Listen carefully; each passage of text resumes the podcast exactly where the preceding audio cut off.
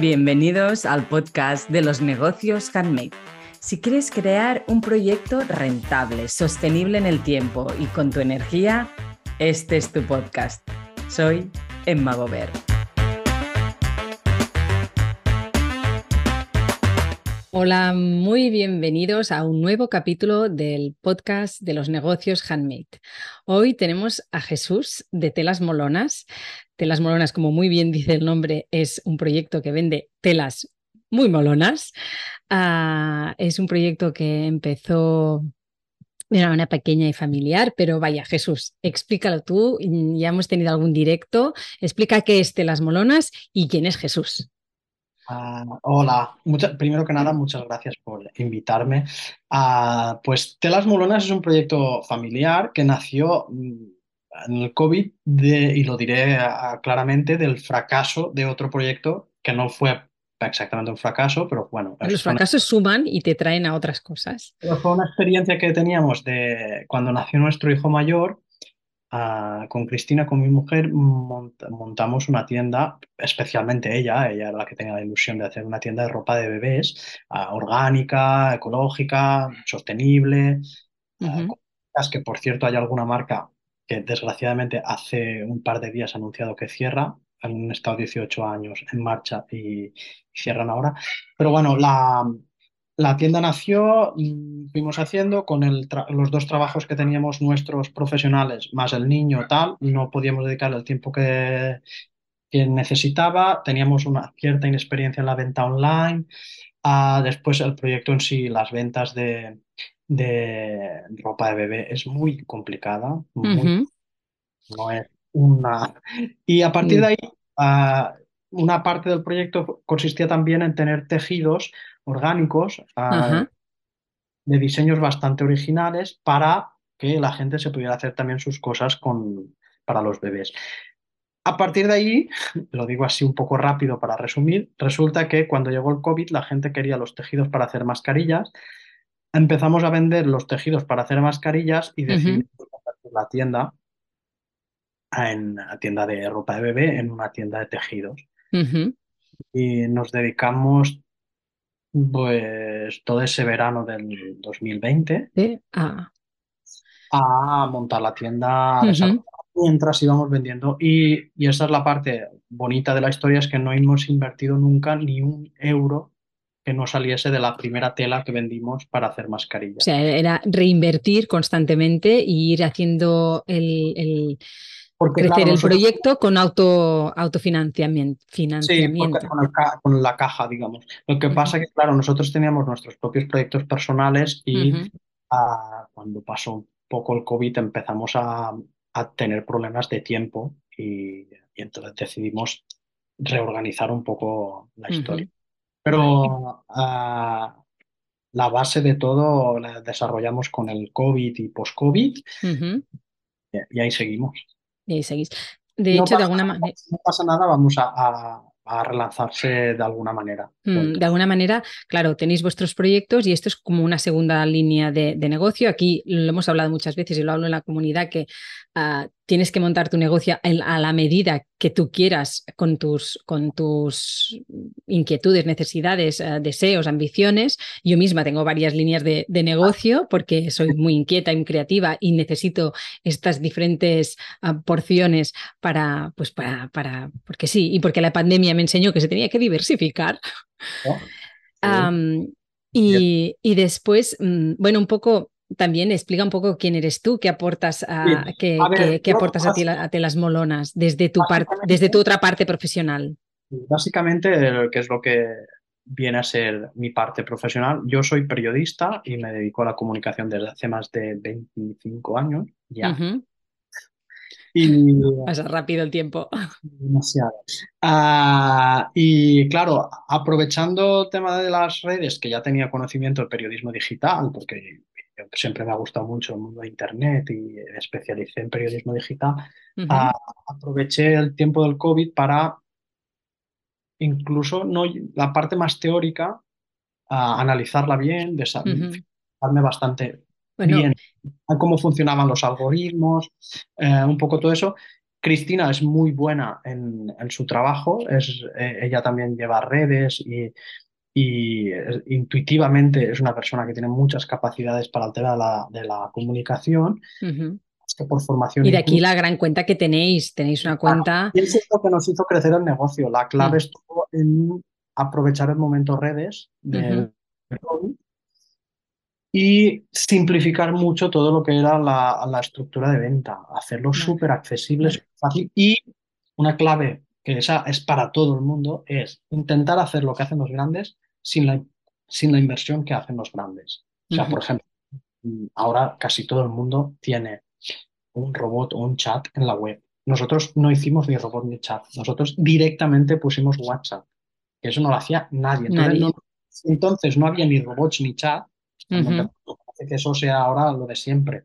Y eso hace cuatro días en realidad, cuatro literales. Sí, sí. Ah, nosotros lo primero que hicimos es poner el WhatsApp para, por una cosa, que teníamos los dos niños pequeños, ahora son tres, en ese momento eran dos, y teníamos que estar pendientes de ellos también. Claro, era una manera de conciliar también. Exacto, de conciliar. Y eso, por ejemplo, lo, pongo como ejemplo de cosas que hacen los grandes que tú puedes hacer a bajo coste, que es tú tienes el móvil, tienes el WhatsApp, puedes atender tu tienda desde cualquier sitio en cualquier momento. Sí, sí. O, por ejemplo, el tema de los pagos, por ejemplo, también, que el Bizum, PayPal, todo eso lo hicimos desde el principio. Hay gente que tuviésemos Bizum cuando no sabían ni qué era Bizum. tuvisteis, tuvisteis visión y, lo aplicasteis. Lo decía por eso. ¿Quién, Jesús, ¿Quién es Jesús Badenes? Una persona que tiene mm, que es mil inquietudes, que es una persona súper inquieta desde siempre, que se dedica al mundo de la comunicación, como podía haberme dedicado al mundo de la traducción y la interpretación, o a la sociología, o a la filosofía, porque todo eso. Y acabé dedicándome al periodismo, pero sigo teniendo mil inquietudes, mil cosas. Tema de tecnología me encanta. Y una cosa que, y aquí es donde, por donde vamos a ir en el futuro y que me sigue pareciendo súper atractiva es digitalizar todo lo que no es digitalizable y que la gente se cree que no es digitalizable. Y el mundo de la costura, a mucha gente se cree que no es digitalizable. Y yo, yo tengo ejemplos de que hay mil cosas que la gente te diría, eso yo no lo haré nunca y lo acaban haciendo. Bueno, que después te, te toca doble taza. Una cosa que en esta cuarta temporada del, podcast estoy haciendo es proponeros un tema a, partir de, de, vuestra experiencia, pues para conoceros, pero también poder ayudar y dar herramientas. En uno de nuestros directos hemos hablado también de todo el tema envíos. Claro, teníais, yo creo que una de las cosas a nivel de logística, porque todas estas telas nadie las venía a buscar, estabais en el COVID y realmente uno de los grandes ah, o de las grandes habilidades o, competencias que tiene que tener un buen, un buen handmaker, sobre todo si vende online, es optimizar los envíos, porque un envío claro, te puede, según de qué producto, te puede doblar el precio del producto.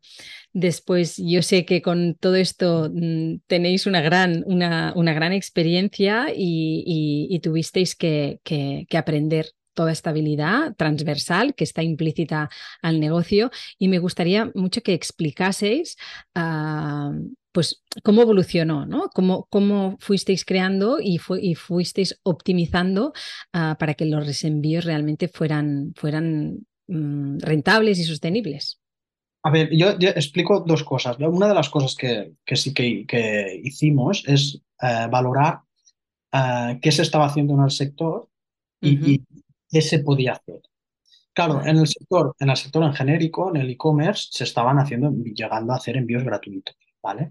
Y nosotros, eso en principio ah, era una idea y repercutirlo en el precio, era mi idea, lo digo así, era mi idea, pero si hacías números con compras pequeñas, que en esa época había gente que compraba 25 centímetros de tela, ah, no te salía cuenta.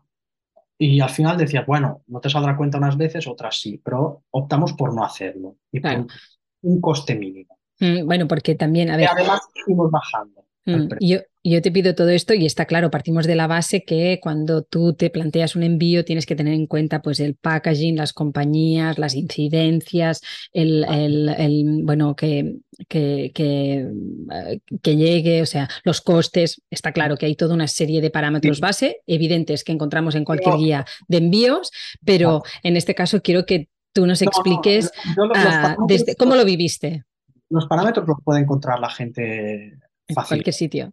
Incluso en alguna de las herramientas que nosotros utilizábamos ya te explican Ujú, cómo es lo que tienes que, o sea, los blogs de soporte y tal, te explican qué es lo que tienes que valorar. Claro, Para para- nosotros digamos, es tan importante lo que nos ofrece de valor como el objetivo que tenemos. Claro, lo que te decía de cuando observábamos, observábamos envíos gratuitos y la otra parte era envíos rápidos. vale. Había gente que nos decía, bueno, por ejemplo, mira, una de las personas con la que hablamos me parece, y me, y- y- y me lo dijo muy claro, que ella le- no le daba importancia al envío a la velocidad, fue con María José, de, porque ella me dijo, yo no le doy importancia a, a- de la rapidez. Sí, me puede llegar en 15 días que no hay problema. ¿vale? Pero nosotros valorábamos mucho la inmediatez. ¿Por qué? Porque es una cosa que es tendencia. Cuando tú compras, cuando tú compras, aunque compres Amazon, donde sea, ah, te gustaría tenerlo inmediatamente. Claro, cuando compras lo quieres. sabes que, sabes que no es posible y, y nosotros marcábamos un tiempo de 72 horas. ¿vale? Ujú. El mínimo que inicialmente era de 50 euros para hacer el envío gratuito. Si no, un coste muy bajo, Ujú. ya explicaré por qué podíamos hacer coste bajo, pero siempre nos marcábamos el coste inmediatamente inferior del precio más inferior que había en el mercado en ese momento. Vale, pero claro, para sostener esto a nivel de Había- empresa pequeña, ¿cómo lo haces? Ahora, ahora lo explico. Por ejemplo, había, o sea, alguna empresa grande que hacía envíos a 6 euros, nosotros hacíamos a 5,50. Mm. Después, cuando empecemos a hacer cálculos, nos dimos cuenta que todavía podíamos bajar más y bajamos a 5. Y, y todavía bajamos más. Pero bueno, eso fue llegando a medida que se fueron incorpora- incorporando gente al, al canal online en venta de telas, porque ya había gente, pero no se dedicaban a la venta de telas online. Lo que la mayoría de gente apostaba era porque la gente fuese a la tienda a comprar. Ujú. COVID lo hicieron, pero no estaban optimizados para hacer ni envíos rápidos, ni tenían la web preparada, no tenían. ¿Vale? ¿Nosotros qué, hacía, qué hicimos? Hay una serie de herramientas que funcionan a, través de, de web, que son, bueno, puedo decir, no sé si puedo decir marcas. Sí, sí, pero- puedes decir lo que quieras. Aquí Ah, somos naturales, abiertos y no cobramos para hacer publicidad, pero hablamos de lo que nos va bien. Una de que utilizábamos muy al principio, cambiamos después, y explicaré por qué cambiamos, pero era Paglink. Paglink, Ujú. Paglink Pro no tiene cuota de entrada ni nada, no tienes que pagar ninguna suscripción ni nada, sino que pagas por el uso. ¿Cómo funciona Paglink? Paglink es una empresa que en realidad ah, tiene un contrato con las em- compañías de, de- de envíos y tiene un contrato por miles de envíos, ¿vale? Entonces, ¿ellos qué hacen? Te ponen el precio que les ponen a ellos, te lo ponen a tu servicio. Y tú ah, pagas, pues igual lo que de normal en la oficina de correos pagarías 5 euros, pues Ujú. aquí pagas a 3,90, a 4, 4,30, una cosa así. No, no recuerdo, inicialmente era más que ahora, incluso porque, claro, a medida que van aumentando los envíos como plataforma, es una plataforma de envío. Plataforma Vale. local. Entonces, ¿qué pasa? Que nosotros el precio incluso llegamos a ponerlo por debajo de, de- de lo que nos costaba. Pero así sumíais vosotros el coste. una parte, una parte muy pequeña, unos céntimos, céntimos, cada céntimo, pero por hacer precio redondo, ¿no? Porque, Vale. Claro, depende de dónde envíes, igual era 4.30, que a otro sitio era 4.19. Y decías, bueno, pues eso es- lo ponemos en 4 y ya está. Vale. Bueno, o sea que era como un pequeño margen que podía estar esto incluido en el margen de la tela como parte de gastos de gestión. Claro, era un margen tan pequeño que no, que no pasaba nada. Entonces también podíamos, podíamos haber hecho a 4.50, ¿eh? Que no, pero bueno, hicimos este- esta manera de hacer. Y claro, ¿qué pasaba? Que además es una, una cosa que, que funciona siempre en la mentalidad de compra. Cuando tú vas a comprar, tú compras y te ponen el precio. Y tú vas a pagar y te dicen tanto de envío. Y tú dices, ostras, esto no lo contaba. No lo quiero. ¿Vale? Claro, nosotros, ¿qué pasaba? Al principio ya había gente que hacía eso y, al cabo de un rato volvía a la web, volvía a entrar porque éramos los más baratos, ¿vale? Dejaron de hacerlo porque ya sabíamos que eran los más baratos en envío, ¿vale? Y dices, ¿y, y, por, qué, por qué lo hicisteis? Precisamente por eso, porque la gente, aunque tenías que comprar, comprarle el envío, no huyera por el envío, o sea, no, dejara, no dejase de hacer la compra por el envío. Ya digo, yo mi apuesta hubiera sido repercutirlo en el precio de la tela, pero es muy difícil porque el margen en compras pequeñas no, no, no, no sale. sí, no entra. Puedes amortiguar estos pequeños céntimos que decías, pero, no, absorber todo el precio. No, exacto, no absorber todo el precio. Claro, la historia es. Claro, porque cuando hay un envío gratis en cualquier tienda online de, artesanal, artesanal o handmaker, cuando es envíos gratis es que te lo comes en patatas. Sí, por eso. Ah, o tienes que poner precios muy altos, o tienes que tener productos de precio alto, y claro, no era el caso. Nosotros puedes hacer el precio bueno, más que de precio alto, sería con un margen amplio. Sí, me refiero a eso, que si tienes un precio alto con margen alto, lo puedes hacer. puedes, claro, yo me refiero a un artesano, me refiero que, claro, que hace algo que es relativamente económico, pero mm. que tiene un precio alto. O sea, que a él le, le cuesta poco el material. El material. ganar bien su sueldo y que, claro, puede sacrificar una parte de su sueldo a cambio del puede hacerlo. Pero no, no es lo no habitual. Lo habitual es que por muy artesano que sea. No, porque, porque además cuando es artesanal, él cuesta, o sea, cuesta más. Eh, eh, quiere más dedicación hacerlo. y como haces pequeñas producciones y es exclusivo, no compras al, al, mayor, compras al detalle. Por lo tanto. Los márgenes, son muy ajustados y la gente. Entonces, lo que lo mejor, la mejor opción es buscar una plataforma logística online del estilo de Paglin. Hay otras, utilizamos otra que no me acuerdo ahora el nombre, pero era holandesa, que también funciona muy bien. Pero esto sí que pagabas una cuota mínima si no hacías determinados envíos. En nuestro caso, que, pasamos a utilizar esa otra plataforma unos meses porque precisamente nosotros hacíamos más de los envíos mínimos, entonces ya esa cuota desaparecía, ya entraban los gastos y podíamos bajar todavía más el precio. ¿vale? Eran más económicos todavía que Packlink. Vale. Y una pregunta. además de que en el sistema nuestro, la web, ah, optamos por. O sea, nosotros al principio lo entrábamos todo manual.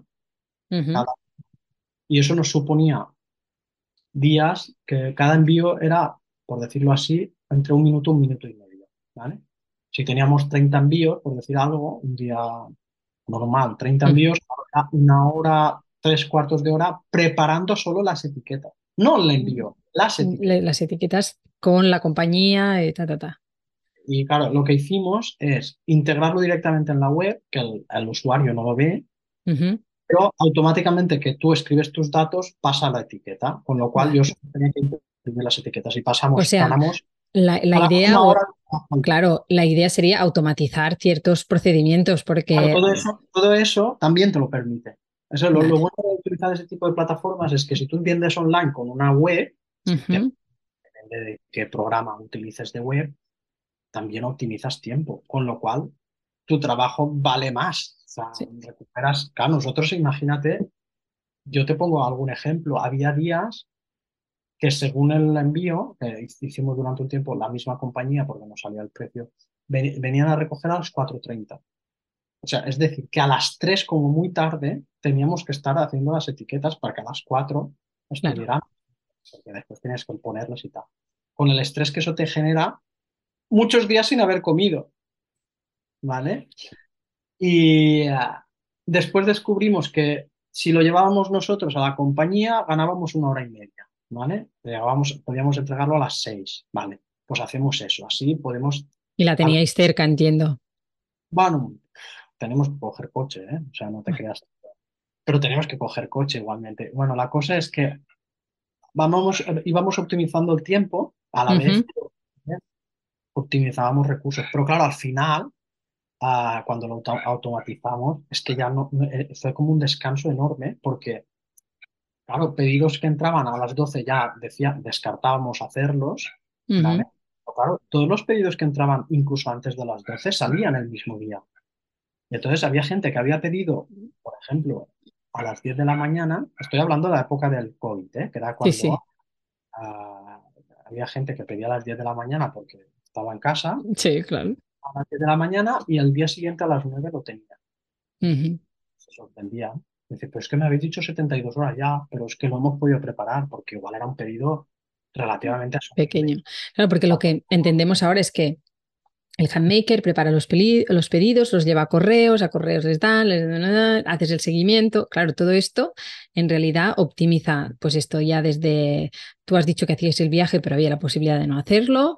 No, no, Ah, nosotros- no, no, y, y la- lo- yo lo que recomiendo es pagar unos céntimos más que te lo vengan a recoger en casa, ah, porque al final es lo que decimos, por ejemplo, esos céntimos de más, esos Sí. céntimos de más eh, que asumíamos nosotros, si los hubiéramos quitado, o sea, lo hubiéramos hecho así, es decir, bueno, pues que no vengan a recogerlo y ponemos el siguiente precio más barato. Entonces, Vale. saldría igual a 3,90 por decir algo, en vez de a 4,30. Ujú, Nosotros ganaríamos 10 céntimos, pero tendríamos que ir a llevarlo. Vale. Con 4,30 te lo venían a recoger, por decir algo, ¿vale? Para, para que me entiendas que decías, bueno, Sí. en realidad no estás repercutiendo a- al precio sobre el beneficio de la tela, no, no, estás repercutiendo sobre tus horas de trabajo. En realidad era esa hora de trabajo Sí. que Claro, depende de los envíos que tengas, yo la depende dejaba del volumen. a un señor y esos Y- 30 céntimos de más era lo que ganaba el señor por venir a recogerlo. Claro. Y una pregunta, a nivel de seguridad e incidencias a través de una plataforma, ¿cómo se gestiona? Porque claro, ver, es un esa temazo es también. parte- esa es la parte mala, pero Mm. he de reconocer que probablemente hicimos en el primer año, ¿eh? 2.000 envíos y tuvimos dos incidencias o tres. De tener que resolverlas, ¿eh? No, o sea, incidencias de decir, ha llegado y lo han dejado en un vecino y el vecino lo ha tenido que ir a buscar a la clienta, mm, habrán pasado 10 veces. Pero gente, gente que le constaba que se lo habían entregado, que nosotros ah, pedíamos el papel, que tal, que teníamos que hacer los trámites, tal, dos. Dos de 2.000, ¿eh? Dos Por- de 2000. Bueno, Porque 2.000... claro, porque durante el COVID había muchas incidencias de envío y cosas, bueno, Pues más, nos- era más, más que del pequeño envío y yo creo que era más de un tema extranjero, pasar aduanas y había un tema aquí en el transporte muy, muy complicado, pero ya era Canarias- transporte al mayor. Canarias- Canarias sí que tuvimos algún problema, Ujú. pero la mayoría de temas era, a ver, es saber cómo funcionan las aduanas en Canarias y ya está. Vale. Es un poco- Pero ¿hay, hay, hay alguna garantía, algún seguro? ¿Ellos tienen algunas No, garantías? tú, bueno, tú puedes pagar el seguro que es, no sé si es 5% o una cosa así del precio, ¿eh? Si tú pagas 4, pues igual son unos céntimos más. Vale. Claro, porque si no coges el seguro, ¿qué pasa? Nada, nada, o sea, que Bueno, puede ser que tengas que volver a enviar la tela. Sí, eso, eso Claro, sí. depende de lo que envíes, pero si Pero lo que envíes, Pero claro, no, si es algo que tú haces expresamente para alguien, yo recomiendo el seguro, porque claro, si te... Pero claro, en nuestro caso, sí que de reconocer que ah, se, se han, se han, no extraviado, porque al final han acabado apareciendo, pero han ido más mal a los envíos en la última época que, que toda COVID. O sea, en la última época hemos tenido bastante más incidencias en temas de envíos por cambios en las compañías que no por las plataformas. O sea, Vale. cambios, cambios en la gestión de, la- de las compañías o, Mm. o cosas así. Hemos tenido más problemas con eso que no. Vale. Pero Y es, ya porque tener, tener que reclamar, tener Ujú. que reclamar el paquete, devuélvemelo y tal, es que nos ha pasado muy pocas veces. Ahora últimamente cuando- pues, nos ha pasado y pero en general, en general, ah, claro, es que es un negocio, entonces las plataformas logísticas digitales no pueden fallar porque es un negocio. Entonces no, no, no solo ellos mismos no solo no les conviene, digamos. Y ahora ya para ir terminando, o sea, ¿cómo, qué, diri- qué les dirías a un pequeño, hand- bueno, pequeño, que no hace volumen, o sea, un handmaker no envía dos, bueno, dos mil envíos en un año, has dicho? Bueno, pues que envía, digamos que un volumen no muy grande, sino ¿qué, qué consejos, o sea, qué, qué consejos darías al, al- al- handmaker, ah, el que conocemos, el de a pie, el que tenemos dos cerca? cosas, dos cosas. Una, ya sé que a la gente le gusta que las cosas queden muy bien en los embalajes y que sean súper bonitas y que tal. sobre todo que, es, que lo que tiene que hacer es dos cosas. Una, que sea lo más automático y rápido posible. Si no tienen volumen, da igual. O sea, pueden hacerlo con calma y tal. Pero si tienen un poco de volumen, que sea un embalaje rápido, que tampoco se estresen con hacerlo muy, muy bonito, porque los envíos se hacen de aquella manera. O sea, Por lo menos por fuera, ¿no? O sea, que haya uno por dentro y uno por fuera, uno de experiencia de producto y lo otro el que proteja. Exacto. ¿Por qué? Porque los paquetes se gestionan así muy rápidos y no. Y a ver, si son de material- de- materiales delicados, ya se pone en el paquete y tal, que es un material para hacer con cuidado, pero ah, yo creo que, sobre todo en el tema del embalaje, lo que no se tiene que hacer es gastarse mucho dinero, porque hay gente que hace que son casi más caros que lo que, lo, lo que se envía. Sí, bueno, yo, yo digo siempre que el packaging forma parte del producto y de la experiencia de compra, ¿eh? Es Y que si te llega de una manera o de otra cambia. pero eso, eso es una cosa, y otra cosa es pasarse de vueltas. Todo un Ah. equilibrio. Sí, exacto. ¿Por qué? Porque nosotros, por ejemplo, para hacer las primeras, el primer packaging, que además fue muy, muy identificativo, súper curioso, ¿eh? Lo que voy a explicar, porque eso sí que no lo sabe nadie, dónde sacábamos las bolsas. Las comprábamos en Amazon. Y eran unas bolsas chinas. Ay, ay. Tenían un dibujo, tenían un dibujo muy, muy bonito, nos gustaron y las compramos. Y la gente las acabó identificando como, como la imagen de, de hasta el punto que alguien las encontró por Amazon y nos dijo, he comprado las bolsas de telas molona. Y yo digo, bueno, vale, ¿sabes? Bueno, lo digo, ¿por qué digo esto? Porque, ¿y por qué lo hicimos así? Después cambiamos, ¿eh? Ujú. Porque nuestro packaging, nuestra forma de hacer las cosas, sí que hacíamos una cosa que es con un cordel, hacíamos nuestro paquete, ¿sabes? Pero lo que era la bolsa, una bolsa orgánica, así que tenía unas características que iban con la marca un- con unos colores rosa, verde y, y blanco, que son nuestros colores corporativos, pero no era vamos a dejarnos el, el- el- el margen de beneficio en el packaging. No, claro. Forma parte del producto. Entonces era cuando compramos las bolsas, y, cuando- y digo que las compramos en Amazon las primeras veces, después cuando vimos quién era el fabricante ya le comprábamos directo al fabricante. Ujú. Después hicimos otro experimento que compramos a otro fabricante unas bolsas orgánicas de doble uso. ¿Qué quería decir? Que eran bolsas que tú las podías enterrar, se deshacían, o las usar para plantar, para plantar, Vale, o sea que al principio no pudisteis ir tan acorde con vuestros valores y con todo porque a nivel de costes no salía cuenta y sacrificasteis vuestro valor comprando en Amazon y después poco a poco fuisteis integrando realmente lo que estaba acorde con, con vuestra manera de hacer. Porque, porque lo que hicimos es comprar en Amazon porque el mercado, o sea, porque al, al final voy a decir una, una cosa, la gente eh, se cree que en Amazon va a encontrar- es porque es más barato y no era verdad. En ese caso, localizamos el producto que queríamos y después se lo compramos directamente al fabricante. Pero lo- es eso lo que yo recomiendo a la gente, que mire, remire, que encuentre, que, que no sea, que esa es la parte que yo aporto más en- con el tema del periodismo, que es buscar. buscar Investigue. Sí, Sí, porque además cada zona también tiene su historia. O sea, no es lo mismo vivir en un pueblecito que en la oficina de correos es la- tiene un No, pero- movimiento. pero que- no, pero que, digo correos o transportes, ¿eh? que vivir en una ciudad. Está claro que el pero- transporte es diferente. un, hand- un handmaker o una, una artesana, lo que en, en todo lo que no sea su producto, o sea, su, su- tiene que pensar como piensan las empresas. No, y cuando digo con las empresas me refiero a, a- a sin perder los valores, ¿eh? No me refiero Bueno, a, claro, con mentalidad empresarial. Exacto, con mentalidad empresarial. Tienes que pensar que si yo envío el packaging más bonito, tal, no sé qué, no sé cuánto, ¿voy a vender más? Sí, pues lo hago. ¿No voy a vender más? O, mm, pero, pero voy a sacar más beneficio? Sí, pues lo hago. Mm, No, no saco ni más beneficio ni vendo más, no lo hago, ¿sabes? En tener un poco de mentalidad, en ese sentido, no, no pasa nada por ir cediendo un poco en la parte que no es producto para poder después ir a, a donde tú quieres ir. Porque al final es lo que, una palabra que a ti te gusta y a mí también, que es la sostenibilidad. Sí, el negocio tiene que ser sostenible, ¿eh? sostenible económicamente. Y sostenible quiere decir que tampoco te tienes que dejar la piel, ni los materiales, ni, ni... No, tiene que ser un negocio que, que fluya, que, que, que, que te permita ir a donde tú quieres ir. Entonces, uh, en ese sentido, nosotros empezamos haciendo el packaging, comprando en Amazon para después comprar al fabricante directamente.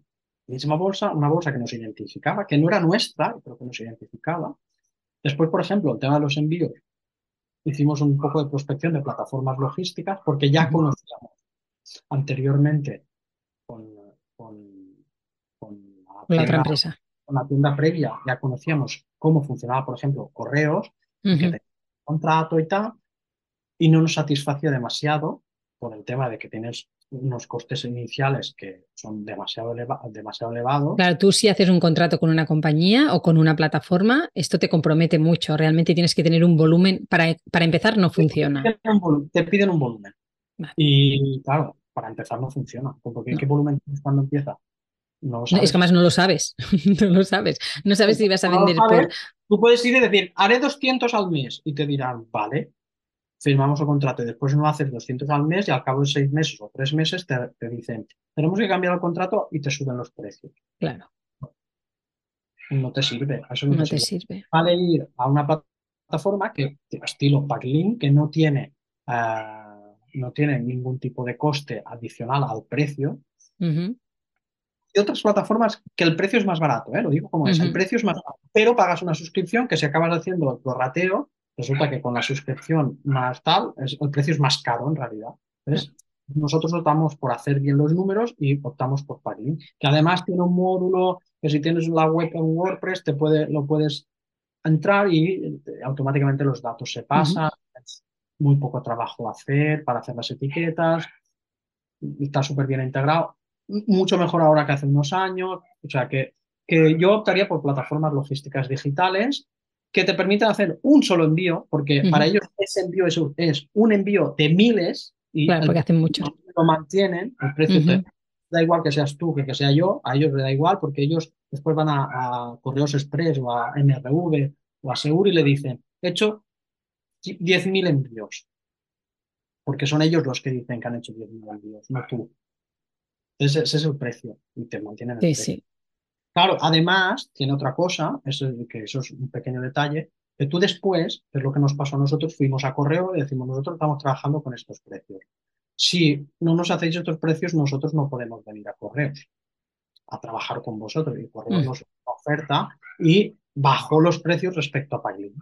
Teníamos ah. baratos nosotros que Hasta el punto que, por ejemplo, enviar a Baleares o, incluso a Canarias, podíamos enviar en 48 horas a precios muy baratos, muy, muy baratos. Vale, subisteis negociar, ¿no? La, la idea sería, sería investigar. Ya, tienes volumen, ya tienes, ya, ya, tienes una referencia de precio, o sea, tú ya sabes los costes y el precio, el valor que te añade el llegar 24 horas o llegar en 72, ya sabes todo eso, como ya tienes la experiencia, ya sabes lo que vas a, a pedir. Es como, bueno, es como todo, necesitas, o sea, registrar, valorar, decidir y mejorar. Y así constantemente el método de mejora continua. la parte de negociar va en el mejorar. Sí. Sí, sí, totalmente, totalmente. tú mejoras, pues eso, por ejemplo, a nosotros nos sirvió reducir costes. Entonces sí que, por ejemplo, ya no, ya no subíamos. Cuando nos dieron los precios, incluso teníamos margen para ganar dinero en los envíos ganar dinero un 10, un 12% en mm. cada Bueno, pero son pequeños céntimos que van sumando. No bajamos los precios del envío porque seguimos siendo los más baratos. Y decimos, como por esto no nos van a dejar de comprar, no los cambiemos. Vale.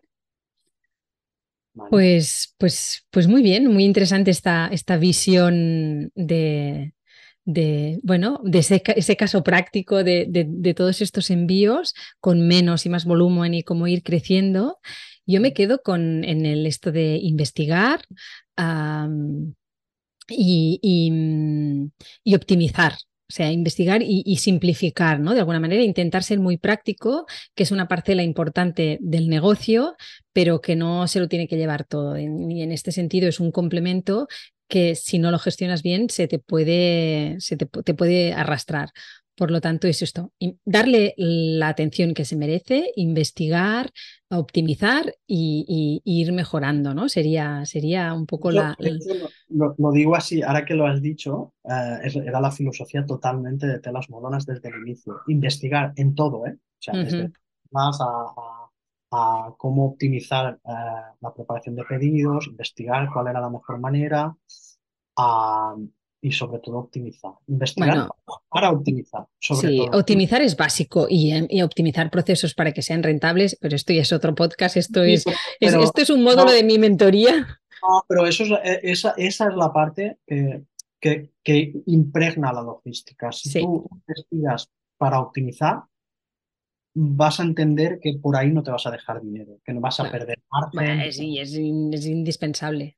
Porque hay gente, pero es que hay gente, mm, mucha, mucha gente que el tema de los envíos le para para desarrollar su negocio cuando mm. hoy en día es muy, muy sencillo. Es más sencillo de lo que nos debería parecer. Bueno, pues sí que es verdad que tienes que tener un cierto conocimiento tecnológico. Es decir, una persona que no sabe ni utilizar un mail le va a costar. Pero si tienen una tienda online, se supone que algo saben.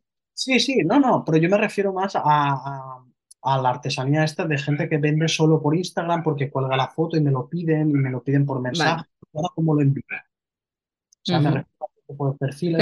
ocuparse, se trata de ocuparse y prestarle la atención que se merece. Ese tipo de perfil debe formarse un poco.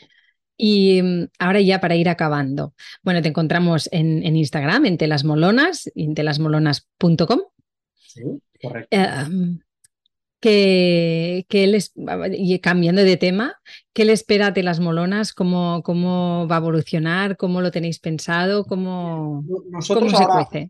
Bueno, hay gente que lo sabe, hay gente que no. Ah, nosotros estamos un poco en un impasse porque por un tema personal mío, yo estoy tengo una enfermedad que estoy pendiente de un trasplante, lo he dicho en, en algún directo, no, no, tengo ningún problema en explicarlo. De hecho, soy de los que explico a Claro, para, que, para ayudar a quien no, sin hacer drama. Es así. Exacto, sin drama. Y, y estoy pendiente de esto, entonces estamos un poco en un impasse pero la voluntad es desarrollar la tienda hacia un market de telas. Ah, ¿Por qué? Porque al final, ah, una cosa que hemos observado, de la misma manera que hemos estado viendo, hay mucha tienda ah, pequeña o mediana o tiendas de pueblo, por decirlo así, o de barrio, que han dejado de hacer a través de Instagram a medida que el COVID ha ido pasando. Entonces, nosotros queremos ser como una tienda de tiendas.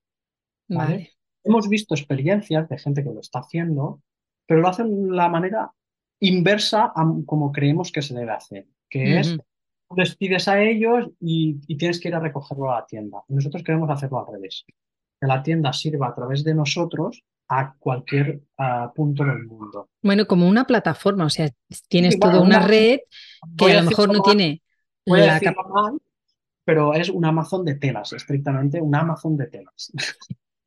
Bueno. que la gente odia la palabra Amazon, pero. Sí, porque a veces Amazon. Lo que pasa es que yo creo que todos caemos a veces, ¿eh? Es que hay cosas que solo las encuentras en Amazon. Lo digo porque la palabra correcta no, no, la gente no la conoce. Bueno, es el market, lo que decías del market. es un market. Entonces, como, como la gente no identifica la palabra market, yo lo explico. Un Amazon de telas o un Amazon de costura, incluso, estrictamente. Sin perder, que además es lo que yo quiero, sin perder ese trato personal que nosotros hemos mantenido a través de WhatsApp, a través de los grupos de Telegram, a través... Bueno, a través del pequeño empresario, pequeña empresa cercana y familiar. Se puede ser una pequeña empresa y un market a la vez. No, no, cuando digo Amazon, que nadie se... que, no, nos asustemos, es el concepto. Exacto, el concepto, la herramienta Amazon. O sea, un, un sitio donde tú entras y ves muchas, mucho producto y puedes comprar productos de diferentes sitios y te llegan en un solo paquete. Pues un poco eso. Esa es la filosofía de lo que vamos a... pues, pues... Pues también digo que está el impasse del tema personal y aparte, como, somos, como somos, pues vamos desarrollando proyectos en paralelo y todo va a, un ritmo mucho más lento del que, del que inicialmente tenía Telas Molonas. Telas Molonas era fue un crecimiento exponencial. Bueno, ya se ha estabilizado. Estaremos, estaremos atentos a, cómo va. Eh, cómo va evolucionando telas molonas, con ganas siempre de comprar telas, esto está clarísimo. Y, nada, muchas, muchas gracias por compartir tu saber y tu experiencia y, te encontramos en las Molonas. Gracias a ti por dejarme explicar, que no es lo mismo. Gracias. Muchas gracias a ti por escuchar hasta aquí. Si te interesa, me puedes encontrar en Instagram, en Emmabover o en mi web, emmabover.com. Y ya sabes, eh, te esperamos en el próximo capítulo del podcast de los negocios handmade. Un beso.